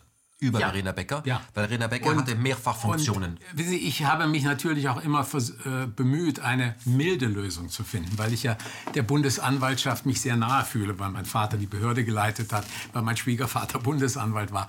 Nicht deshalb äh, ist, ist sie mir wirklich, ist sie mir nahe, die Bundesanwaltschaft. Sie waren als, als Kind auch oft dort. Also Sie sind ich ja war sehr oft dort. Ich kannte damals, das war damals ja noch eine kleine Behörde, ist ja. erst groß geworden nach dem Tode meines Vaters. Also ja. ist sie etwa äh, doppelt so groß geworden. Aber ich kannte dort eigentlich alle Oberstaatsanwälte, Bundesanwälte, ich kannte auch den damaligen Generalbundesanwalt vor. Also das, äh, das war mir alles sehr vertraut. Aber die, die mildeste Form, ich versuche ja auch immer das ähm, noch einzugrenzen, die ist eben, dass eine Kooperation da war, und das, dafür sprechen eben auch die ganzen Berichte von das, was in den Stasi-Akten steht und was ich von den Strauß-Kindern weiß, da gab es eine Kooperation und jetzt plötzlich merkt man, dass eine, äh, dass eine Person, die kooperiert hat mit dem Geheimdienst, die auch eine Schutzzusage hat, dass die an einem Verbrechen beteiligt war. Und dann kommt die Frage, was machen wir jetzt? Mhm. Aber ich möchte noch mal auf diesen Punkt kommen, Herr Bubank. Ich habe Ihnen das im ersten Gespräch schon mal gestellt, die Frage. Sie sagen immer, jetzt kommt heraus, dass diese Person an einem Verbrechen beteiligt war. Vielleicht hat die Person auch den Auftrag bekommen, ihren Vater umzubringen. Die war daran nicht beteiligt, die hat ihren Job gemacht. Also ich habe ja gerade gesagt, das, was ich versucht habe jetzt darzulegen, ist die mildeste Form. das, was ich jetzt gesagt habe, ist das für Sie die tatsächlich, dass Sie, äh, das können Sie ist, das akzeptieren? Das ist eine wesentlich gravierendere Form und ich werde mich hüten, das zu bestätigen. Aber natürlich kann ich es nicht ausschließen. Mhm. Nicht, aber ähm, es, ich versuche immer noch mit der mildesten Form zu leben. Nicht, aber die mildeste Form ist ja schon kritisch genug. Nicht, wir sehen ja zum Beispiel Frau Becker hat beim Verfassungsschutz ausgesagt. Auch diese Aussage ist auf Tonband aufgenommen worden. Das Tonband ist gelöscht worden. Nicht, wie gibt es denn so etwas? Und äh, dann ist das dem Generalbundesanwalt mitgeteilt worden. Der Generalbundesanwalt hört, ein Herr Wisniewski hat geschossen. Er nimmt kein Ermittlungsverfahren auf und befürwortet ein Gnadengesuch für Frau Becker an den Bundespräsidenten. Könnte man alles auch als Strafvereitelung nennen? Aber ich meine zum Beispiel, warum, warum hat der Generalbundesanwalt nicht wenigstens ein Ermittlungsverfahren? Es mag ja sein, das ist eine Falschinformation, aber er muss doch ermitteln, wenn der Verfassungsschutz auf über 300 Seiten, äh, wenn dort in diesem äh, Auswärtervermerk, der ihm da übergeben worden ist, wenn da steht, der Wisniewski hat geschossen. Mhm. Dann muss er ermitteln, aber das hat er nicht getan. Mhm. Und er hat diese wichtige Information, das ist ja eine Quelleninformationen an den Verfassungsschutz und die wollen wir ja immer, nicht? Mhm. Wir wollen ja Informationen. Aber Herr Buback, vielleicht hat derjenige, der Staatsanwalt, von dem Sie jetzt sprechen, äh, nicht ermittelt, weil er nicht enden wollte wie Ihr Vater. Ja. Ein, jeder Generalbundesanwalt ist weisungsgebunden. Und was wir jetzt im Nachhinein ja auch erst äh, erfahren haben oder gelernt haben, es gibt ja diese Richtlinien. Es gibt Richtlinien, dass die Geheimdienste die Staatsanwaltschaft und in, also in Staatsschutzangelegenheiten muss ich dazu sagen. In Staatsschutzangelegenheiten ist ja die Staatsanwaltschaft in aller Regel der Generalbundesanwalt, also die Behörde der Generalbundesanwalt. Die Geheimdienste können aufgrund dieser Richtlinie, die bei einer Innenministerkonferenz verabredet worden ist, können sie können die Geheimdienste den Staatsanwalt und damit die Polizei zum Innehalten bei den Ermittlungen bewegen. Und äh, dann gibt es auch noch einen weiteren Paragraphen 14 in dieser Richtlinie, dass eben das besonders, diese Interessen des, der Geheimdienste besonders zu beachten sind, wenn eine Person Angeschuldigte oder Zeuge oder sonst an einem Verfahren beteiligte äh, Person äh, so Kooperationspartnerin war. Und bei Verena Becker ist das der Fall, das weiß man, sie war Kooperationspartnerin als geheime Informantin. Und deshalb ist es durchaus möglich, dass für sie dieser Schutz beansprucht oder angeregt wurde. Mhm. Und dann ergibt sich das Problem, was macht man? Und ich meine, das muss ich dann auch bei dem Generalbundesanwalt, ich, ich weiß es ja, ich kann es ja nicht ausschließen, äh, diese Regelung ist vom Jahr 1973. Ähm, ich kann ja nicht ausschließen, dass Ihnen da gesagt worden ist, nein, jetzt ist hier Schluss mit den Ermittlungen in welcher Form das auch gesagt wird, und dass er deshalb nichts getan hat. Nicht, ansonsten ist es ja ungewöhnlich. Er hat es, ich erwähnte das vorhin schon, den vier Anwälten, die zwei Jahre später in dem Verfahren gegen Christian Klar und Brigitte Mohnhaupt die Anklage vertreten haben, denen hat er es nicht gesagt, dass ein Wisniewski, von dem man gar nicht geredet hat, geschossen haben soll. Das wäre ja wichtig gewesen für die Verteidiger, für die Richter, für, für die Angeklagten. Und ich habe die beiden Bundesanwälte, die waren jetzt zwei Bundesanwälte, waren Zeugen in Stuttgart. Ich habe beide gefragt, ob sie das gekannt haben, diese, diese Verfassungsschutzakte und diese Information. Sie haben gesagt, nein. Ich meine, es wäre ja auch, wäre auch schrecklich, wenn Sie hätten Ja sagen müssen, denn dann hätten Sie ja eine wichtige Information dort dem Gericht vorenthalten. Nicht? Aber das ist eine Tatsache. Die, die, diese Information des Verfassungsschutzes ist an die Bundesanwaltschaft gegangen und es ist dort nichts passiert. Mhm. Ähm, es ist übrigens, das sollte ich vielleicht noch dazu sagen, äh, dieses Gnadenheft des Generalbundesanwalts, in dem äh, da ist eine Passage drin gesperrt. Und ich versuche seit vielen Jahren von mehreren Bundespräsidenten, also das Gnadenheft ging ja an den Bundespräsidenten, diese Passage ungeschwärzt zu bekommen. Das ist also das Gnadenheft von Verena Becker. Es ist also völlig klar, es muss um Verena Becker gehen. Mhm. Und trotzdem gibt man mir diese Passage nicht. Es ist relativ klar, was da drin steht. Also sinngemäß würde ich sagen, Frau Becker hat äh, den Ermittlern, äh, jetzt hat sie unterstützt, sie hat Namen genannt, nicht? Also, aber warum das ist ja etwas Positives für Frau Becker. Warum darf das das Gericht? Das Gericht hat ja versucht, diese Akte ungeschwärzt zu bekommen. Kriegt sie nicht. Herr Buback, äh, ich ähm, kann nur sagen, ähm, was ich Ihnen schon mal im ersten Gespräch gesagt habe. Sie konzentrieren sich natürlich auf Ihren Vater und äh, wollen diese Frage beantwortet wissen, wer Ihren Vater erschossen hat. Und ich kann mit einem mehr Abstand, weil ich natürlich nicht äh, verwandt bin mit ihrem Vater, ähm, Muster erkennen, die ich in vielen anderen Dingen auch schon erkannt habe, auch wenn ich die Bücher von Ganser äh, gelesen habe oder auch was die Iran-Kontra-Affäre, Waffenschmuggel über Uwe Barschel, BND und Stasi arbeiten zusammen. Ich denke, die sind fein. Nee, das können die alles, können sie alles machen, wenn sie Abstand nehmen. Und die RAF war eben ein, ein Werkzeug, was von verschiedenen Diensten genutzt wurde. Ähm, die Staatssicherheit war dabei, die deutschen Behörden waren dabei, es waren aber auch noch andere ausländische Geheimdienste dabei, weil, darf man ja nicht vergessen, Mitglieder der RAF bekamen ja eine militärische Ausbildung in Jordanien. Mann. Und dort äh, hatte man auch Kontakt zur palästinensischen Befreiungsfront. Da wurde sogar ein RAF-Mitglied, hat sogar einen wichtigen Menschen dort geheiratet und dann hat man sich oft Dinge mitbringen lassen. Und äh, zum Beispiel Pralinen und die haben dann dazu geführt, dass dieses wichtige ja. Mitglied später vergiftet wurde. Also von daher ist das nicht irgendwas, sondern da gab es noch viel höhere Interessen, die wesentlich wichtiger waren, als was sich in Deutschland abspielt. Ähm, und das kann ich einfach, das kann ich erkennen, weil das ist ein Muster, was immer wieder angewendet wird. Und Sie können da, Sie schreiben es ganz zum Schluss in Ihrem Buch auch, Sie können es wiedererkennen, äh, wenn Sie das mit der NSU-Affäre vergleichen, dass Akten geschreddert werden, Leute verhaftet werden, andere tauchen auf. Also das ist einfach Hanebüchen, was dort passiert. Alle sind beteiligt, alle Geheimdienste beteiligt, jeder weiß von nichts und am Ende kriegt aber Frau Zschäpe lebenslänglich und zwar damit länger, kriegt, wird sich härter bestraft als Verena Becker. Also da, da habe ich das Buch nochmal weglegen müssen, weil sie es noch, dann ist mir nochmal klar geworden. Aber ich möchte an dieser Stelle des Gesprächs auf Ihren äh, Vater kommen. Sie haben Ihren Vater kennengelernt, da waren Sie zwei Jahre alt. Ihr Vater war in Kriegsgefangenschaft, er war Funker. Was war Ihr Vater für ein Mensch? Also, er war ein sehr freundlicher, sehr humorvoller Mensch. Bei meinen Streichen war er nicht ganz so nett, aber das war im Nachhinein, muss ich sagen, meistens sehr berechtigt, wenn er dann sehr ernste Worte mit mir gesprochen hat. Er war sehr umgänglich. Er war eigentlich ein, ich würde sagen, ein Mann aus dem Volk. Also wer ihn da gesehen hat, wenn er im Garten mit seinem Unterhemd dort gearbeitet hat oder sie haben auch diese weiten Radtouren gemacht. Also er war kein, äh, war, war nicht dem Lux, äh, Luxus zugewandt in irgendeiner Form. Bodenständig. Bodenständig, ja. Mhm. Das ist wahrscheinlich das beste Wort für ihn.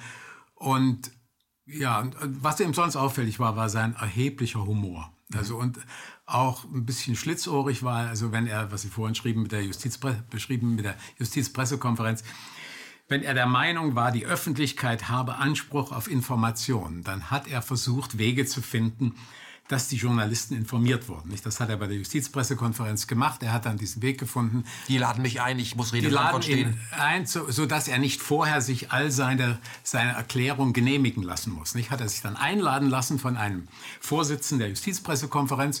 Und wenn er da was gefragt wurde, das konnte er ja vorher nicht wissen, dann hat er dort die Fragen beantwortet. Nicht? Und der, äh, das äh, wurde ja dann auch jetzt festgestellt, das war ein Gewinn für die Justizpressekonferenz in Karlsruhe. Man hat dort sehr viel erfahren und äh, Ich meine, ein Problem ist natürlich, äh, dass ich meinen Vater, das ist mir jetzt auch beim Schreiben aufgefallen, wenig gesehen habe. Nicht, weil er sehr viel gearbeitet hat, weil er auch nach dem Krieg, er hat ja seine Ausbildung erst nach dem Zweiten Weltkrieg beendet. Er hat mhm. sein zweites Staatsexamen 1950 gemacht. Ja, 38 Jura in Leipzig studiert. Er hat gleich nach dem äh, Abitur und Arbeitsdienst hat er, hat er zwei Jahre lang, also sechs, sechs äh, Kurzsemester studiert und ist dann am Tag nach der ersten Prüfung, ist er sofort eingezogen worden, war dann im Krieg, ist 47 wieder herausgekommen, hat dann und hat dann 1950 äh, sein zweites Staatsexamen gemacht. Also ich erwähne das nur, weil immer wieder diese abwegigen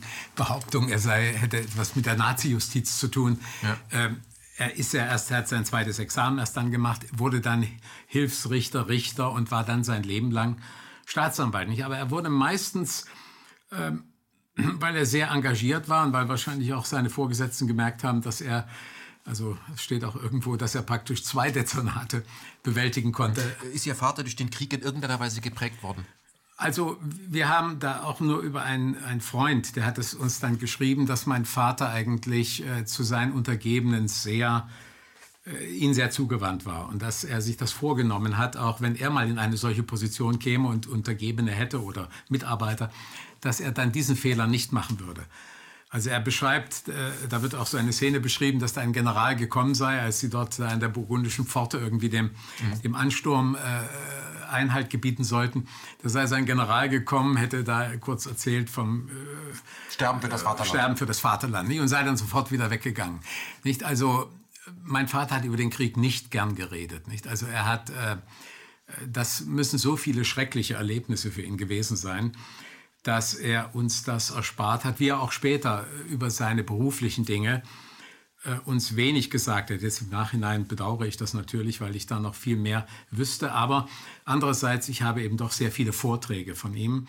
Und er hat in, in diesem Album, was ich vorhin schon erwähnte, hat er sehr sorgfältig die, alle Zeitungsausschnitte, die ihn bewegten, hat er dort auf. Das sind viele Bände. Mhm. Ihr Vater hat äh, Briefmarken gesammelt und ist gern Fahrrad gefahren. Ähm, haben, können Sie sich an gemeinsame Ausflüge erinnern? Ja, als wir in Celle wohnten, äh, dann meine Mutter war Lehrerin in Winsen an der Aller, also das ist vielleicht 14 Kilometer von Celle. Dann ist er oft, und dort war ich auch dann mit eingeschult, weil meine Mutter mich immer auf dem Fahrrad morgens damit hintransportiert hat mhm. und zurücktransportiert. Da kam er uns dann manchmal entgegen. Nicht? Dann haben wir noch Pilze gesucht und das war äh, eigentlich sehr eine, eine schöne Zeit. Nicht? Ich habe ja noch in der DDR gelebt bis etwa 1950 und da habe ich ja meinen Vater nur bei einem kurzen Besuch mal gesehen. Nicht? Also mein, ich habe das dann erst eigentlich im Westen mit sechs Jahren erstmals äh, genießen können, beide Eltern um mich zu haben. Ja, nicht? Ja. Aber dann wurde mein Vater schon wieder von Celle nach Lüneburg. Da haben wir beschlossen, nach Lüneburg zu ziehen. Als wir in Lüneburg angekommen waren, wurde er wieder nach Celle versetzt. Und dann wurde er nach Karlsruhe äh, versetzt. Also er war viel weg. Ich habe nicht so viele gemeinsame Unternehmungen gemacht. Und die, die Reisen, die meine Eltern gemacht haben, heute würde man das als ein tollen Trend bestaunen, mit dem ja. Fahrrad durch die Alpen vier Wochen ja. zu fahren. Stilfster Joch hochschieben und so weiter. Stilfster Joch hochschieben, äh, zwei Tage und vor, allen Dingen, und vor allen Dingen wieder runterzufahren, äh, ohne, ohne Gangschaltung mit diesen Bremsen damals. Das war für mich, und das war die Hauptzeit, wo er für die Familie da war, das war für mich als, als Kind viel zu anstrengend. Nicht, das hätte man mir gar nicht zugemutet. Meine Eltern waren beide sehr tatkräftig und sehr tüchtig und die haben dann ähm, das allein gemacht. Nicht so, dass in der normalen Arbeitszeit blieb da wenig für die Familie übrig. Mhm. Sie beschreiben Ihren Vater auch als äh, jemanden, der sehr hartnäckig war, was auch äh, die, äh, Ihre spätere Mutter betrifft. Das war ja nicht von Anfang an klar, dass die beiden ein Paar werden würden. Im Gegenteil, also Ihre Mutter hat erst gesagt, nee, Will nicht. Also meiner Mutter war mein Vater viel zu dick. Mhm. Und meine Mutter ist äh, sehr sportlich und, und sehr schlank und sie hatte da ein Problem mit. Aber mein Vater war da sehr beharrlich. Also er hat sie dann immer abgeholt äh, morgens zu Hause zur Schule und abends wieder zurückgebracht. Und ja, ich glaube, ich, ich schreibe, beschreibe das ja im Buch auch, wie mhm. beharrlich er dann äh, dort bei ihr geblieben ist, bis sie also irgendwie dann auch mal und vor allen Dingen auch die Klassenkameraden gemerkt haben, ähm, das, das wird was und da, äh, das muss man jetzt so laufen lassen. War Ihr Vater, was das angeht, haben Sie von Ihrem Vater diese Hartnäckigkeit äh, geerbt? Wenn Sie sich was in den Kopf gesetzt haben, ein Ziel, dann bleiben Sie da dran. Ja, das mag sein, dass ich deshalb hartnäckig bin, aber ich muss vielleicht auch noch dazu sagen, dass bei den äh, dass bei meiner wissenschaftlichen Arbeit wir sehr oft Probleme haben, über die ich an denen wir jahrelang forschen. Mhm. Nicht? Also in der, in der Öffentlichkeit ist manchmal der Eindruck, gerade bei Kriminalfällen, so auch wie bei dem Karlsruher Attentat, das muss in 90 Minuten gelöst sein. Das ist so die Zeit, die wir für den Tatort haben. Ja. Und hinterher muss klar sein, wer es war. Also nicht, was juristisch rauskommt, aber das Kriminalistische ist dann geklärt. Und ähm, das, diese Meinung habe ich an sich nicht. Ich bin daran gewohnt, dass man sehr lange arbeitet. Und was mich jetzt hier in diesem speziellen Fall hat hartnäckig gemacht hat, war, wenn Sachen eigentlich sehr klar sind oder völlig klar. Und wenn man dann äh, da auf keinerlei Verständnis stößt. Nicht? Ich bin ja dann auch, äh, nachdem ich bei der Bundesanwaltschaft eigentlich überhaupt kein Gehör, ich habe das ja alles der Bundesanwaltschaft gemeldet, dann bin ich schließlich durch Vermittlung von Herrn Kraushaar in München zusammengetroffen äh, mit äh, dem damaligen BKA-Präsidenten Herold. Nicht? Und der sagte zu mir, ja, ich sei auf dem richtigen Weg. Ich stelle sich vor, ich, man, man stößt immer gegen verschlossene Türen und plötzlich sagt so ein Mann, das ist, äh, ich bin immer davon ausgegangen, dass die Frau Becker äh, da in Karlsruhe tatbeteiligt war. Mhm. Nicht? Und äh, und das war natürlich für mich, äh, für mich sehr wichtig. Nicht? Aber ich meine, Ihr Buch aus dem, erstes Buch aus dem Jahre 2008 hat ja auch zu weiteren Ermittlungen und Gerichtsverfahren geführt. Von daher muss man sich ja die Frage stellen, braucht man erst einen Professor für Chemie, damit die Justiz ihren Job macht? So könnte man es ja auch mal formulieren. Ich möchte noch mal auf etwas kommen, ähm, was vielleicht auch zeigt, dass ähm, der Staat mehr wusste, als er einräumen will oder darf. Es gab ja damals in Stammheim auch eine sogenannte Abhöraffäre. Das heißt, ähm, man, man, man dachte, wenn die freigepresst werden, die Mitglieder, und die unterhalten sich da an diesem Stamm, dann hören wir die ab. Das war natürlich illegal. Das heißt, man wusste vielleicht etwas, was die vorhatten. Naja, wir haben uns das natürlich auch gefragt. Es ist ja dann im Nachhinein unbezweifelbar, dass abgehört wurde. Und andererseits hören wir immer wieder, dass aus Stammheim der Befehl kam, der General muss weg. Das ist ja auch der, der Buchtitel. Ja. Und also der Generalbundesanwalt, ja. der muss weg da fragt man sich natürlich auch, ist das niemals äh, dort erwähnt worden? Nicht? Also wenn diese Terroristen zusammen waren, nicht? da hätte man hätte doch irgendwann mal äh, dieses Wort fallen müssen oder diese, äh, dieser Wunsch oder Befehl, wie, auch immer, hätte doch deutlich werden müssen. Aber das, dafür, dafür gibt es keinen kein Hinweis. Nicht? Ich, habe, ich habe nichts davon gehört. Mhm. Können Sie mir sagen, warum Menschen wie auch Gudrun Ellenslin, ähm, Ulrike Meinhoff, die sind ja alles keine dummen Menschen gewesen. Die hatten ja Ideale. Warum die in den Terrorismus gegangen sind? Haben Sie, verstehen Sie das? Waren die verzweifelt oder dachten Sie, Gewalt ist eine Lösung? Naja, ich habe mit denen natürlich nie gesprochen. Umso, ich habe mit der äh, Schwester von Gudrun Enslin, bin ich mal nach einer Fernsehdiskussion hier in Berlin zusammengetroffen und ich meine, da war ein sehr gutes Verständnis und von, von dieser Schwester könnte ich niemals auf die, auf die Gudrun Enslin schließen. Nicht? Das, äh, da hat man den Eindruck, es ist ein anderer Menschenschlag. Ich habe auch mit, äh, mit Peter Jürgen Bog darüber gesprochen. Nicht? Also der hat dann äh, so sinngemäß oder auch direkt so zu mir gesagt, also wenn wir, wenn ich jetzt mal annehme, dass Ihr Vater so war wie Sie, also so wie ich, ja. dann kann ich mir überhaupt gar nicht vorstellen, warum wir den umgebracht haben. Nicht? Und dass, ähm, dass man das geht vielleicht anderen auch so. Nur sind jetzt eben alle, das mag eine Folge dieser Kooperation sein, es sind ja alle in irgendwelchen Vereinbarungen oder vielleicht sogar Verträgen äh, gefesselt, nicht so dass niemand äh, darüber sprechen darf jetzt, so dass es auch nicht klar wird. Was damals äh, die jungen Leute dazu bewogen hat, wir haben mit meinem Vater manchmal darüber gesprochen, meine Frau hat ja in Heidelberg studiert, dann äh, er war da immer sehr erschüttert, wenn junge Leute so mit, vor allen Dingen mit Gewalt, nicht? Also er war kein Freund davon, Gewalt gegen Sachen ist erlaubt, mhm. aber man soll äh, nicht Leuten wehtun, nicht? Also er sagt, Gewalt darf es überhaupt nicht geben. Ja, ich, ich erinnere Und, an die Scharbesuche, da gab es Gewalt vom Staat. Ich erinnere an Ohne Sorg, ich erinnere an Rudi Dutschke. Also es gab ja Gewalt. Und irgendwann haben diese Menschen gesagt, also diesem Staat, der so agiert, und dem kann man auch nur mit Gewalt entgegentreten. Führt natürlich nicht dazu, dass man, also Gewalt führt zu mehr Gewalt mhm. und nicht zu weniger Gewalt. Aber wissen Sie, ich meine, letztendlich ist es natürlich äh, das noch immer ungelöste, die ungelöste Frage, wer steckt hinter dem Ganzen? Nicht? Also jetzt auch äh, bei, der, bei, der, äh, bei dem Karlsruher Mord. Nicht? Und das ist eben eine Frage, der ich gern ausweiche, nicht weil ich da spekulieren müsste. Mhm. Ich meine, es mag natürlich sein, dass äh, wenn junge Leute nicht gehört werden, äh, dass man, dass sie dann zu Gewalt greifen. Nicht? Das, äh, das ist leider ein Phänomen. Wir haben das ja auch in Stuttgart erlebt, da ist bei der Vernehmung, ich glaube von Sonnenberg, da waren drei junge Leute, die haben ein Transparent entrollt.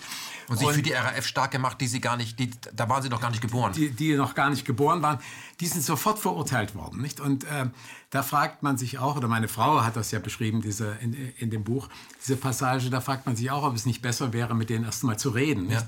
Ja. Also quasi... Äh, äh, die sind in die Art von Untergrund hineinzudrängen. Ja, dass man, dass man mit ihnen spricht, nicht? Aber ähm, äh, wahrscheinlich waren die Gräben so tief und ich meine, wenn die Gräben tief sind, da kann man natürlich sagen, das ist immer von zwei Seiten, äh, ist der Graben tief gemacht worden. Nicht, dass man äh, nicht, äh, dass man einfach nicht den Zugang gefunden hat. Nicht das Besondere an der Entwicklung jetzt, die ich durchgemacht habe, war ja, dass Burg und ich, wir waren zwei Menschen, die eigentlich nicht zu den harten Fronten gehörten. Burg war irgendwie aus der aus dem RAF herausgelöst worden. Ich hatte ja auch gesagt, die haben ja teilweise nach dem Leben getrachtet. Ja, er hat also, sich ja zwei Jahre dann auch versteckt, aber sie haben ihn gar nicht wirklich ja. gesucht. Er und hat auch seine war, Lebensbeichte abgelegt. Also der Mann ist glaubwürdig. Ja, der war und, und deshalb der Burg war in einer Sonderrolle. Mhm. Und auch ich war in einer Sonderrolle. Ich war Chemiker, ich war, hatte nichts mit der Bundesanwaltschaft am Hut, sodass zwischen uns der Kontakt zustande gekommen ist. Und was man wahrscheinlich versäumt hat, dass man frühzeitig Menschen versucht hat zu identifizieren, die, diesen, die diese praktisch unüberbrückbaren, ganz harten Gegensätze, die sie mildern. Nicht, dann wäre es vielleicht nicht zu diesen, zu diesen schrecklichen Eruptionen und zu diesen Gewalttaten gekommen. Das ist, ist jetzt eine Hoffnung. Nicht? Ich meine, ich, ich merke ja jetzt auch, wie ich gegen Wände laufe. Nicht nur in meiner, es ist bei mir nicht angelegt, Gewalt anzuwenden. Das würde ich niemals tun. Aber natürlich bin ich verzweifelt gewesen oft aber das ist bei mir kein Hass, das ist einfach eine Enttäuschung. Mhm. Ähm, ich möchte noch mal an Herrn Baumann erinnern, der ja schon äh, tot ist, aber auch an Burg, äh, die irgendwann verstanden haben, und ich glaube auch Verena Beck hat das irgendwann verstanden und Christian Klar sowieso, die ich auch mal getroffen habe, dass sie letztendlich auch alle nur Marionetten waren und benutzt wurden. Sie haben ja, man darf das nicht vergessen, es gab damals diesen Spruch unter den Talaren der Muff von, von 1000 Jahren, viele ehemalige Nazi-Größen waren in Top-Positionen, das war kein Thema und das, wer das aufs Tapet brachte als jugendlicher Student, der galt als äh, Feind des Staates. Das heißt, die haben damals gegen eine Art von Tiefenstaat gekämpft, an dem sie jetzt auch scheitern. Da gibt es eine große Gemeinsamkeit. Die RAF wollte einen Tiefenstaat bekämpfen und der Tiefenstaat sorgt dafür, dass sie nicht die Wahrheit erfahren. Das ist derselbe Tiefenstaat. Ich verstehe, was Sie sagen, nicht? Aber Sie verstehen vielleicht auch, dass es für mich ein äh, harter Gedanke ist, dass ich gedanklich auf eine Ebene gerückt werde oder in, in eine Nachbar, gedankliche Nachbarschaft zu jemandem bewegt werde, der zum Beispiel meinen Vater und seine beiden, beiden, beiden Begleiter umgebracht hat. Nicht? Weil diese, ähm, es sind eben zwei Dinge, dass man Meinungsverschiedenheiten hat oder dass man mit seiner Meinung, wenn man sie auch noch so genau äh, geprüft hat und abgesichert hat, wenn man damit nicht durchdringt.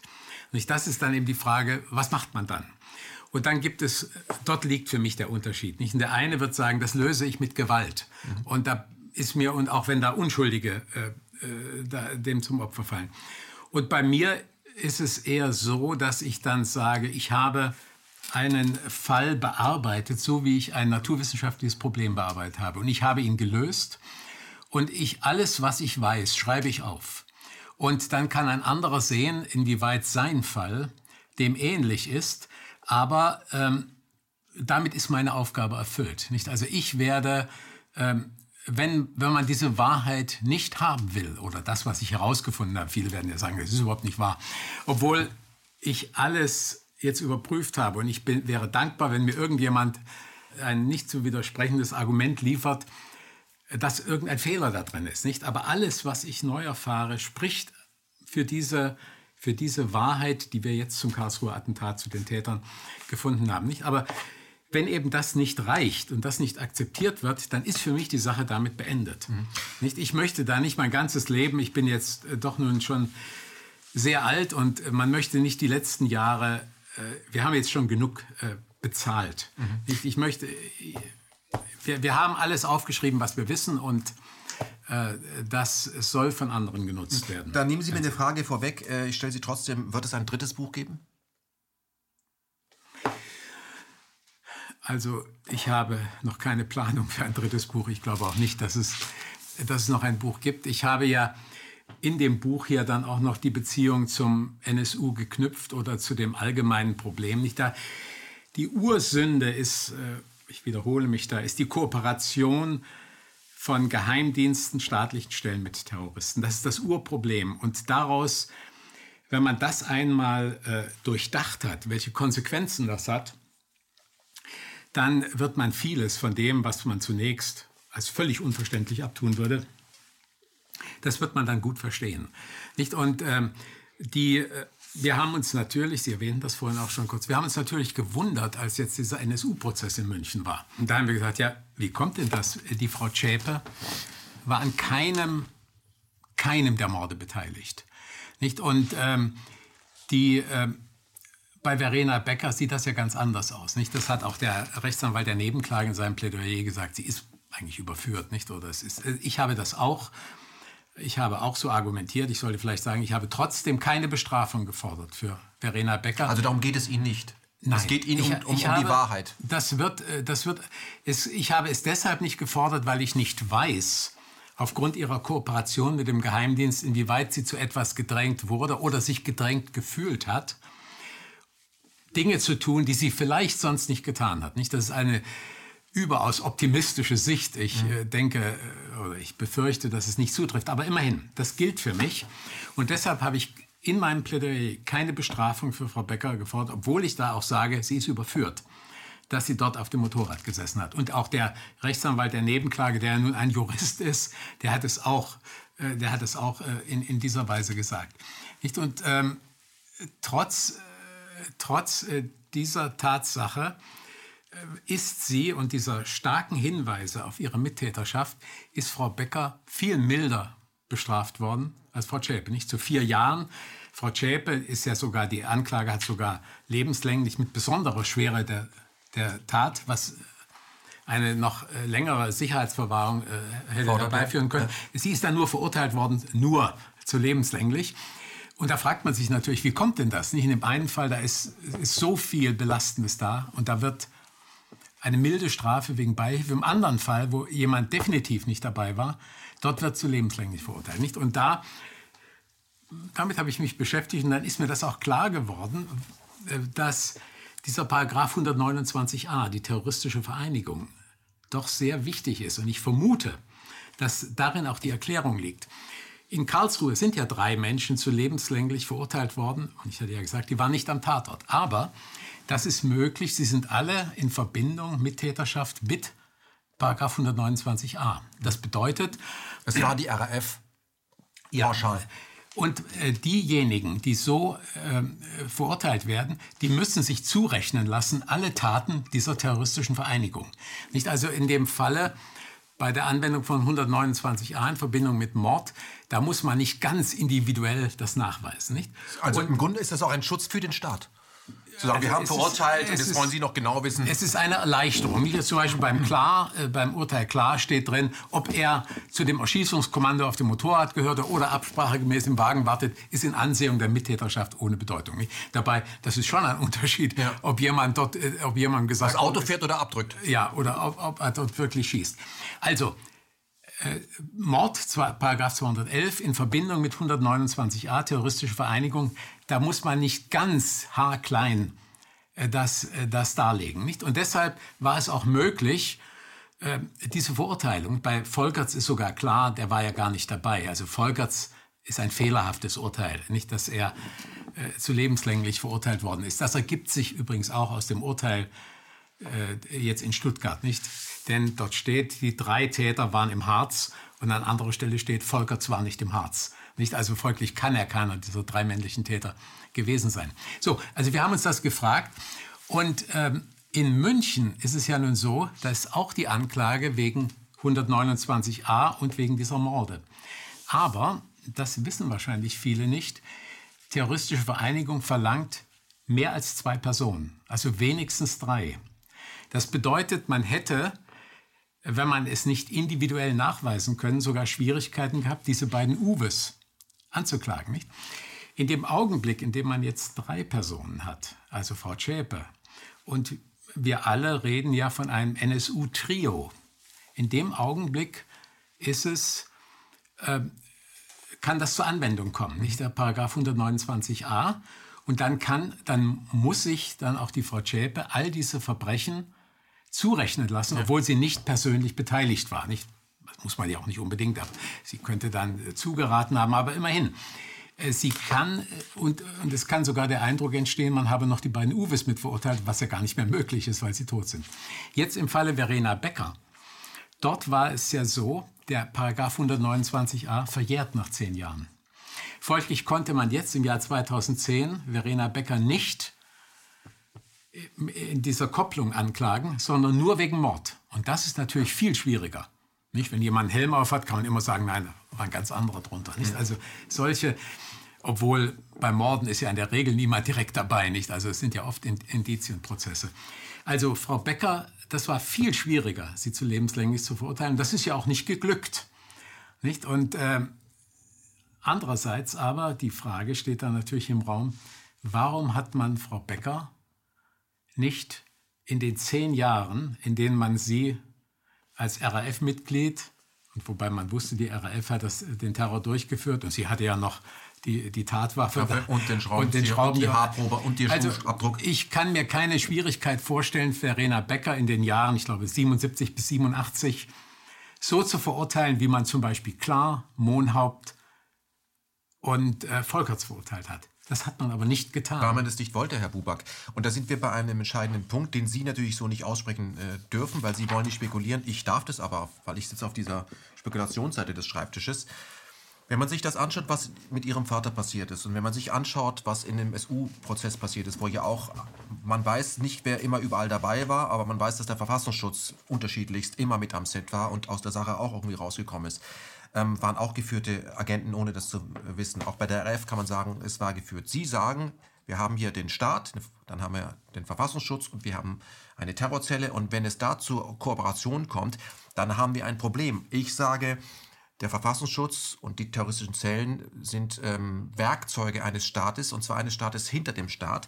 Das erleben wir auch bei Barschel, das erleben wir auch bei Herrhausen, der, wenn er sagt, okay, er möchte Entschuldung der dritten Welt oder er möchte gerne eine russische Gaspipeline finanzieren, dass dann die dritte Generation der RAF ihn umbringt. Das passiert. Und da es auch ein sehr, ein, eine hohe Persönlichkeit gewesen, der wurde auch nicht ermittelt. Und ihr Vater war ja jetzt nicht irgendjemand, der war ja ein, hatte ja ein sehr, sehr hohes politisches Amt. Meine letzte Frage an Sie. Glauben Sie eigentlich, dass Ihr Vater Sie beobachtet? Dass mein Vater mich beobachtet. Ja. Jetzt. Dass er das mitbekommt, was Sie hier machen. Ich wünschte es mir, aber ich glaube es nicht. Mhm. Aber glauben Sie, wenn Ihr Vater nochmal jetzt auftauchen würde und sieht, wie Sie sich bemühen und wer Ihnen da in den Arm fällt, würde Ihr Vater heute nochmal für diesen Staat Generalbundesanwalt werden? Das ist eine sehr, sehr, sehr schwierige Frage, nicht? Also ähm, vielleicht, äh, mein Vater hat es immer gut mit mir gemeint. Er hätte gesagt, erspar dir das, nicht? Das ist, äh, es ist aussichtslos, nicht so wie, wie, mir das ja auch ein wohlmeinender äh, Bekannter gesagt hat, nicht? Ich habe keine Chance in, in diesem Umfeld, nicht? Wenn solche Kooperationen da sind, dann wird sich das nicht einrichten lassen und dann werde ich keinen Erfolg haben. Aber ähm, tja, und ob er noch mal Generalbundesanwalt geworden wäre. Ich meine, mein Vater war sehr optimistisch. Ich meine, er hätte wahrscheinlich noch mehr darauf gedrungen, dass er wirklich geschützt wird. Und hätte, ich glaube, er hätte es immer wieder versucht. Nicht? Er war natürlich, äh, ihm war das Amt sehr wichtig, nicht? Und er hatte die Hoffnung, dass er damit etwas Gutes gestalten kann. Nicht? Und das äh, ist ihm nicht geglückt. Ich äh, könnte mir vorstellen, dass er es nochmal versuchen würde mit dem, mit dem Wissen, was er jetzt hat. Aber ich, ich weiß es wirklich nicht.